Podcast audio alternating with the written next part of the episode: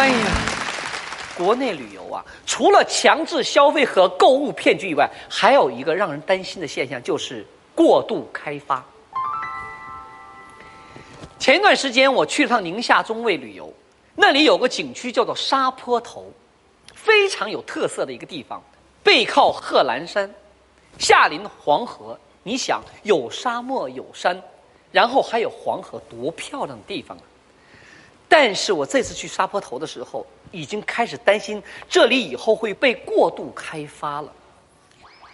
那天我在沙漠里就看到有一个导游带着一大队的游客在那里讲解呢。嗯，大家看一下啊，这块沙丘就是《爸爸去哪儿》剧组玩滑沙的地方。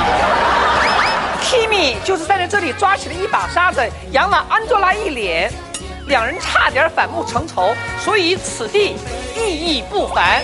哎呀，哎呀妈呀！我在边上实在听不下去，气得我转身就走开了。哎，姐姐姐姐，你别说了啊！你这气得转身走开了是吧？对呀。回头咱们这节目一播出，导游又有新词儿了。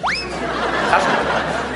朋友们，请看，这里就是曾经《爸爸去哪儿》的拍摄地，这里就是金姐曾经站立的地方。当时他站立在这里，然后转身愤然而去，所以这下留了一个沙坑在这里。我们把它称之为金沙遗址。要开着去的，真能忽悠啊！